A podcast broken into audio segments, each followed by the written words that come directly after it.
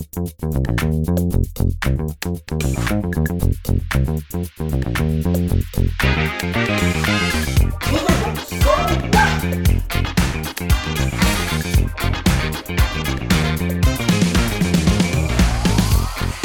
欢迎大家再一次来到基督的手会。每一个月我们都会有两集，会在我们的 Sound on Spotify、Apple Podcast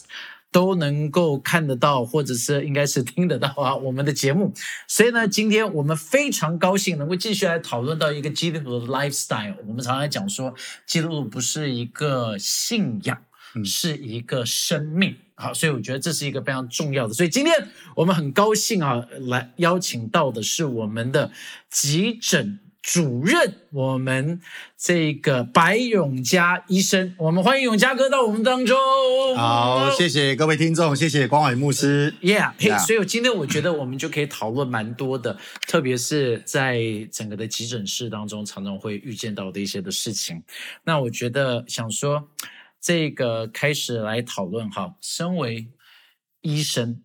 你你自己是觉得在急诊室当中最大的压力是什么啊？因为这跟好像其他的的诊真的差很多哎，很不一样。嗯，对不对？所以第一个，你你觉得最大的压力是什么？而且急诊你需要知道的东西还蛮多的哈。嗯假如说你是急诊的主任，是不是、嗯要知道的？跟其他的不太一样。嗯，我觉得最大的压力就是说，我不知道我今天上班我面临到的会是什么样的一个状况跟情节，嗯那来的是什么样的病人，他的数量有多少？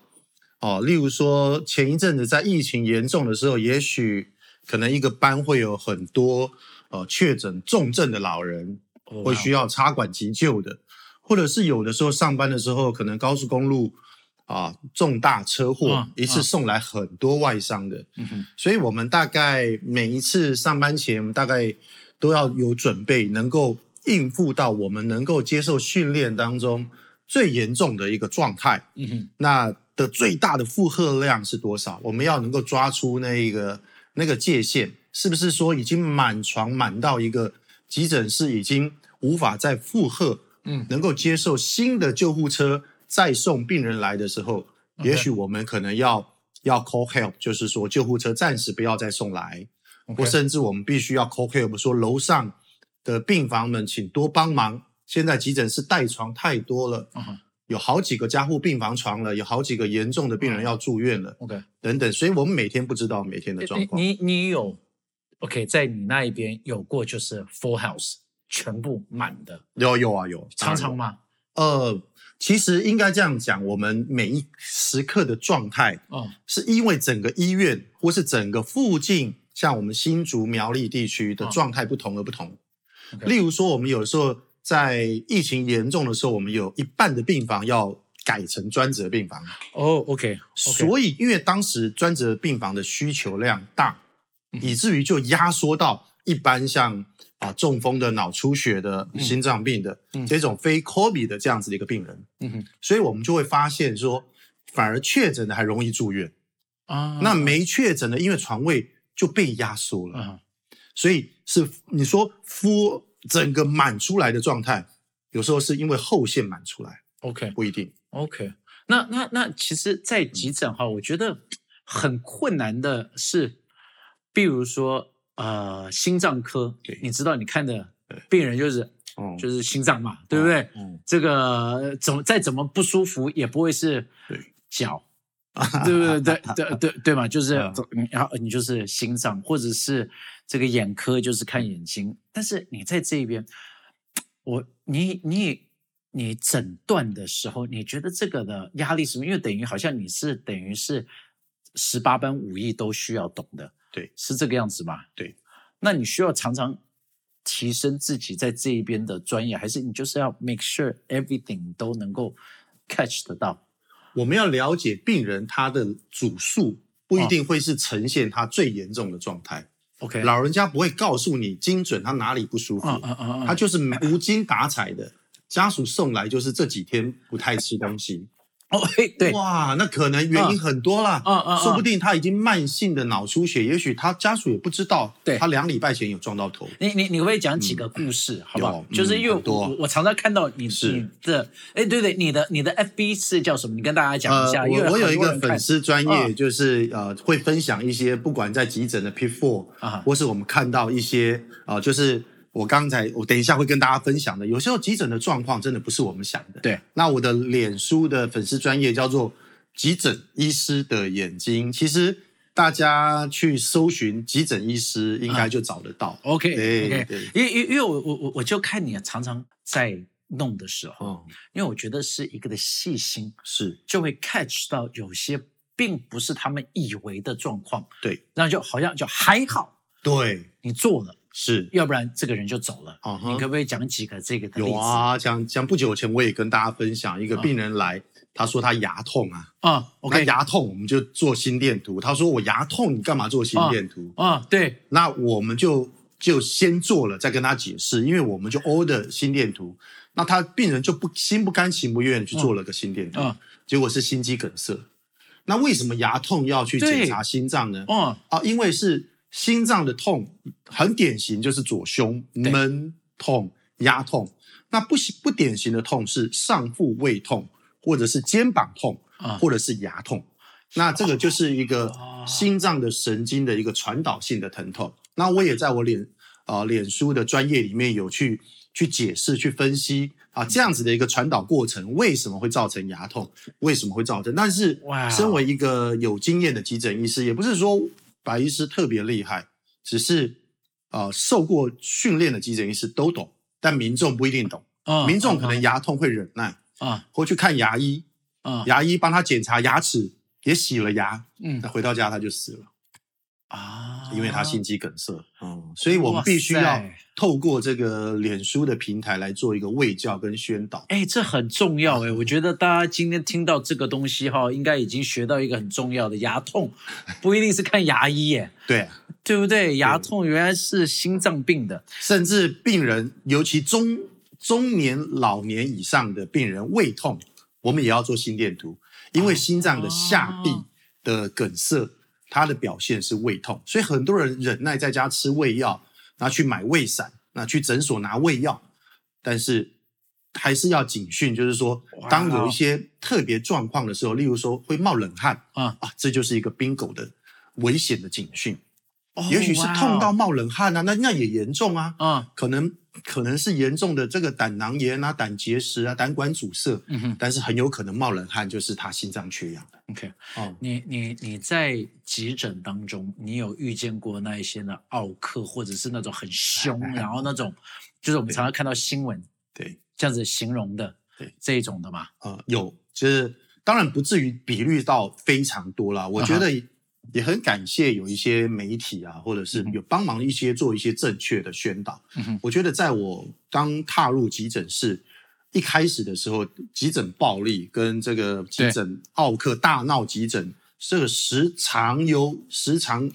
这个常常听到，常常见到。但是这几年来，我觉得有改善，但是偶尔还是会有，就是普遍说来，就是对对于这个护理跟检验、放射等等非直系的一个我们的伙伴不尊重。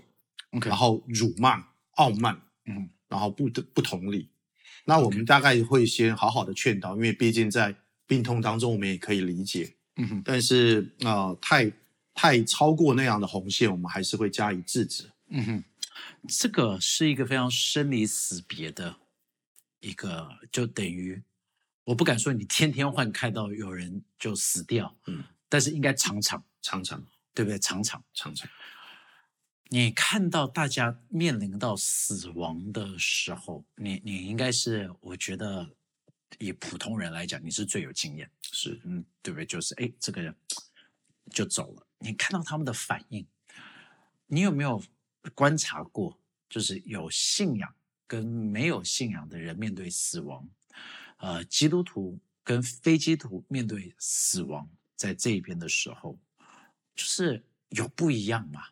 非常大的不一样。哦，真的吗我、？OK，我举两个例子，好，我也无意要批评，是，但是在我的例子在呃，在急救室有一个一百岁的 OK，北北，他要临终前，他很恐惧的，他说他看到牛头马面要来抓他啊，OK，啊，那种我们都会觉得一百岁了嘛，也该走了。对，那应该你在，也许在一百岁之前，你应该想过这个画面，也许很多次，但是在在那一刻，他还是很恐惧的。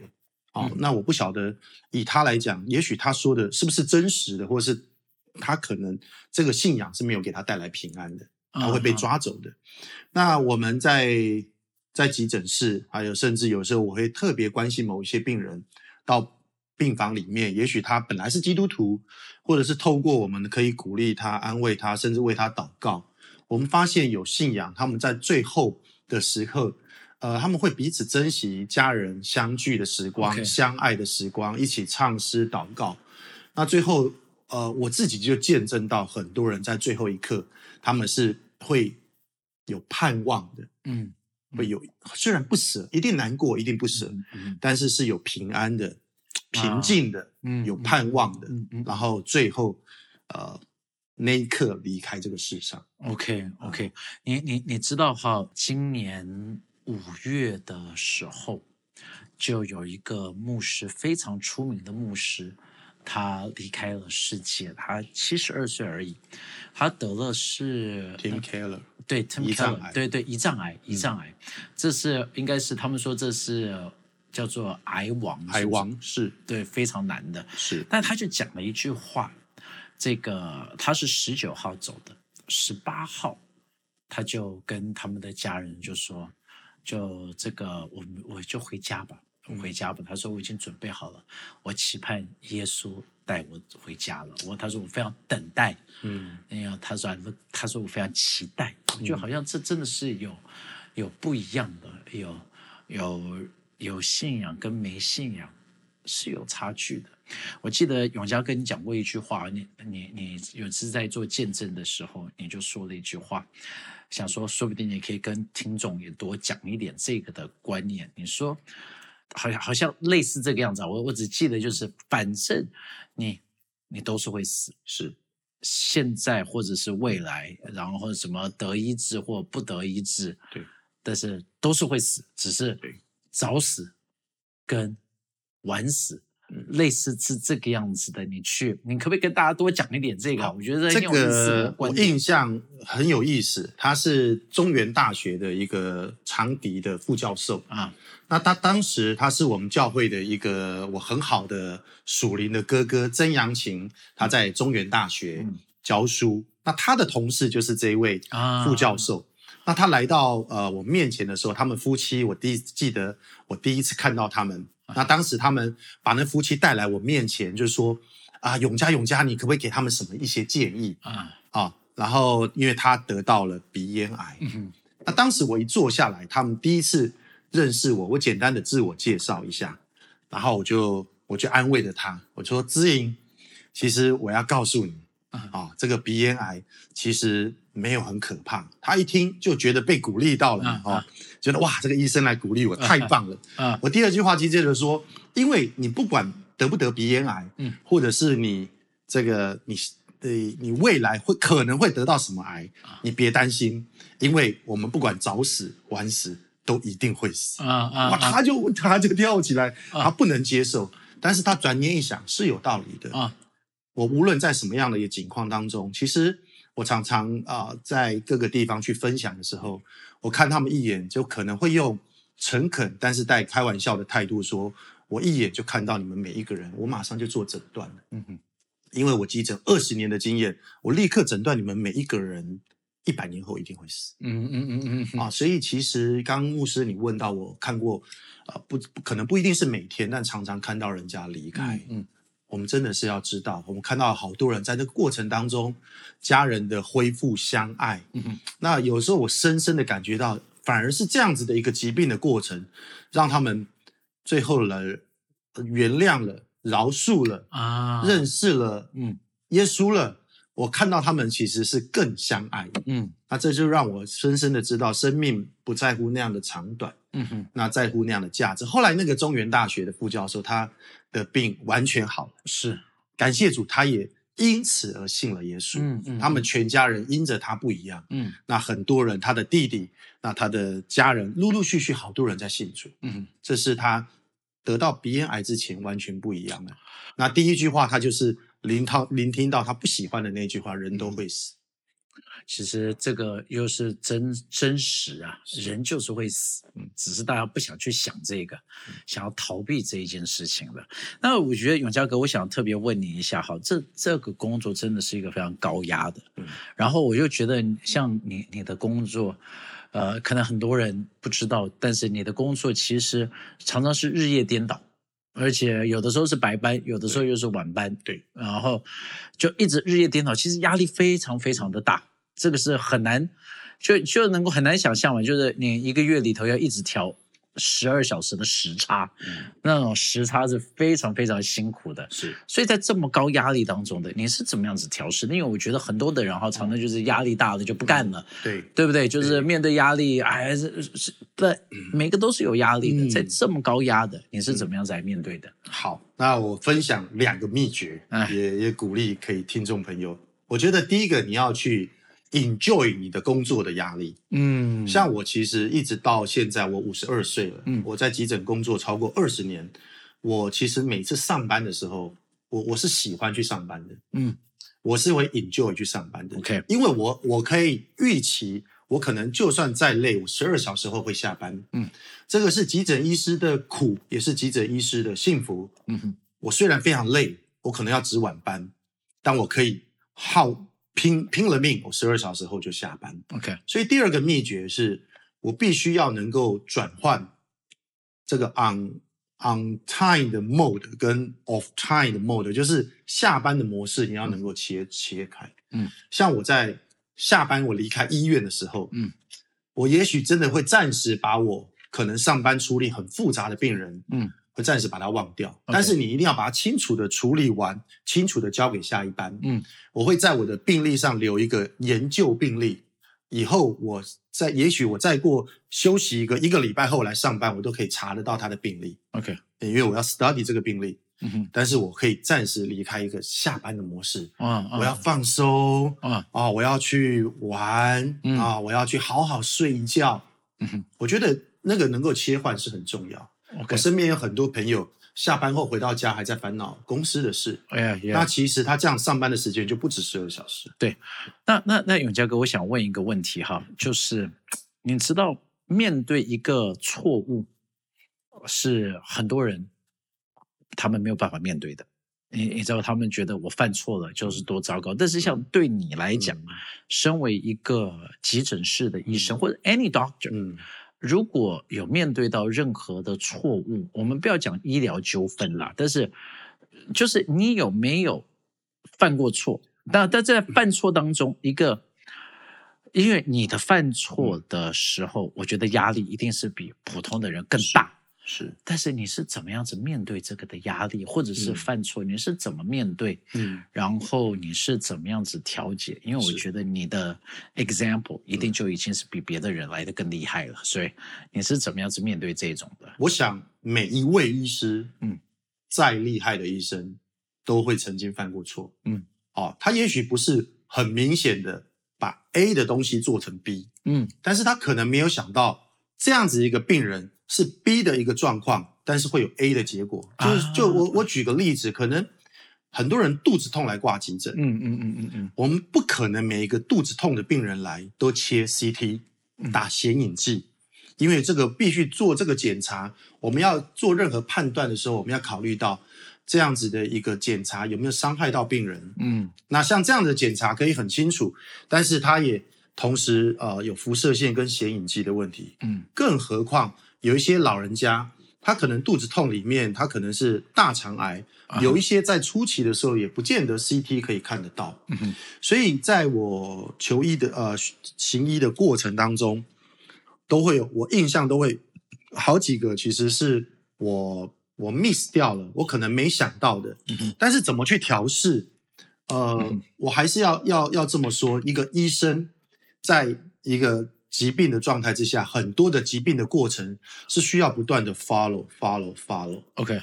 啊。或许我们没有一个证据说他当下来找你可能不一定有这样的状况。嗯哼有些人主动脉剥离，他当下不一定有裂啊，嗯他可能他可能有这个冠状钙钙化啦，或者是他也可能有有狭窄啊，但是他不一定有走到这样子的一个程度。嗯哼所以很重要的是，我们不要太过于自责。我想，不管在工作的岗位上，如果你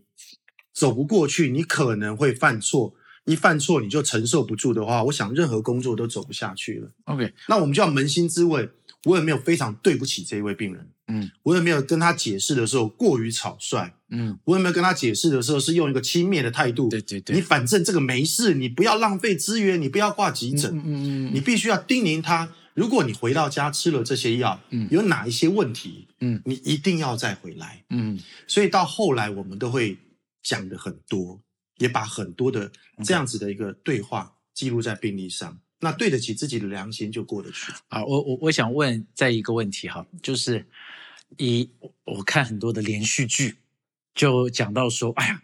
医院很大的压力就是要 cut cost，然后呢，就有 insurance company 就呃呃保险公司就会来这边跟医生说，哎呀，你你们不要用这个东西，要用这个东西，不要给他这个的治疗，要给他这个治疗。哎呀，你给怎么给他用的这个的治疗，这个很贵的，你你你你不可以这个样子。然后呢，所以就我就看那连续剧里头，他们就说，哦，那那这个急诊的时候，他们要做什么样子的决定？就是你有没有过是，你上层有压力，要你算是我也不知道这叫不叫偷工减料，算是就是比较为了省钱，但是呢，你就觉得在道德当中，你宁愿承受这个的压力，但是也需要做对的决定。我们健保的核删制度，有一些医院有一些的医生有做这样子的抱怨，例如说，我帮病人可能，呃，他可能头部外伤，嗯。啊，我怀疑他脑部有小出血，对。因为等等等等什么症状，我一次帮他做了电脑断层，但结果是正常的，啊，但最后健保局会把这样子一个电脑断层的一个一个举动，一个检查的费用，以予以核删。那核删的话，医院是要赔钱的，在健保给付的制度之下，可能鉴宝局其实其实就好像互相抓贼的一个心态。啊，鉴宝局觉得说你故意要耗费我们鉴宝资源，啊那于是这个医院就找这个医生麻烦，你要写清楚你为什么要给他做这个电脑断层，啊写的不够好，有的医生还得自己赔钱。那我很感谢上帝，我服务的医院，我不管之前在台北马街医院，在新竹马街医院，嗯我其实我们的主管，还有我们现在，我们一直到现在，我们告诉我们的学弟妹，就是你觉得该检查，你就尽量检查，OK，不用担心鉴保怎么删你们。嗯那我们就算被鉴保局核删，我们也尽量去写原因。我们的医生绝对不会被谴责，嗯也不会被扣薪水，，OK，以至于让我们在做这样子的一个急诊的岗位上，我们是非常放心的。哦但是我刚之前提到的是，的确是有一些医院的医生面临到这样的困难，啊，那对病人的就医就很不安全。，对，他可能会考虑到我会不会做这个检查被删除，嗯删除，于是给你简单的吃个药就回家。啊，对对对以至于。很多遗憾就在急诊室。对，因为像你刚才讲的啊，什么牙痛嗯啊，就给一个止痛药啦，对对不对？你就去看这个，到时候去牙医门诊对，就好了，像像这样子，是对不对？就是，嗯但是因为因为就害怕嘛，你你做了心电图，做了什么东西啊，被核删了，嗯对不对？就是人家牙痛，你给他做心电图，嗯你这个有毛病，嗯肚子痛。嗯开胃药，嗯为什么是对做做做 OK？嗯我觉得这这真的是很重要。我觉得是是一个也也是需要有一些的勇气在，所以圣经上面讲说是要有刚强、仁爱、坚守、刚强的一个的对信心，一个的一个的态度，在面对这种的压力。是那我觉得今天哈，我们真的是聊了蛮多。在这一边所预见到你 personally 的这个的问题跟压力啦，应该是 challenge，所以我觉得我今天我们真的很高兴跟永嘉哥在我们当中聊到这一边，讲到的是一个卓越的态度面对这一些的，然后生命当中我们看见真的不只是要在教会卓越，是在职场上面我们一定是需要有一个的卓越的。所以我想今天我们这是我们的跟永嘉哥的第一集，我们到时还会有第二集，我们会讨论到更多的是关于领导力在这整个的集审当中成为的一个领导力的部分。所以，我们今天非常谢谢永嘉哥，也希望大家能够订阅这个的节目，啊，不要错过我们新的节目，因为基督徒手腕，我们在这边会有很多新的一些的讨论，所以我们就下次再见喽，大家拜拜，拜拜。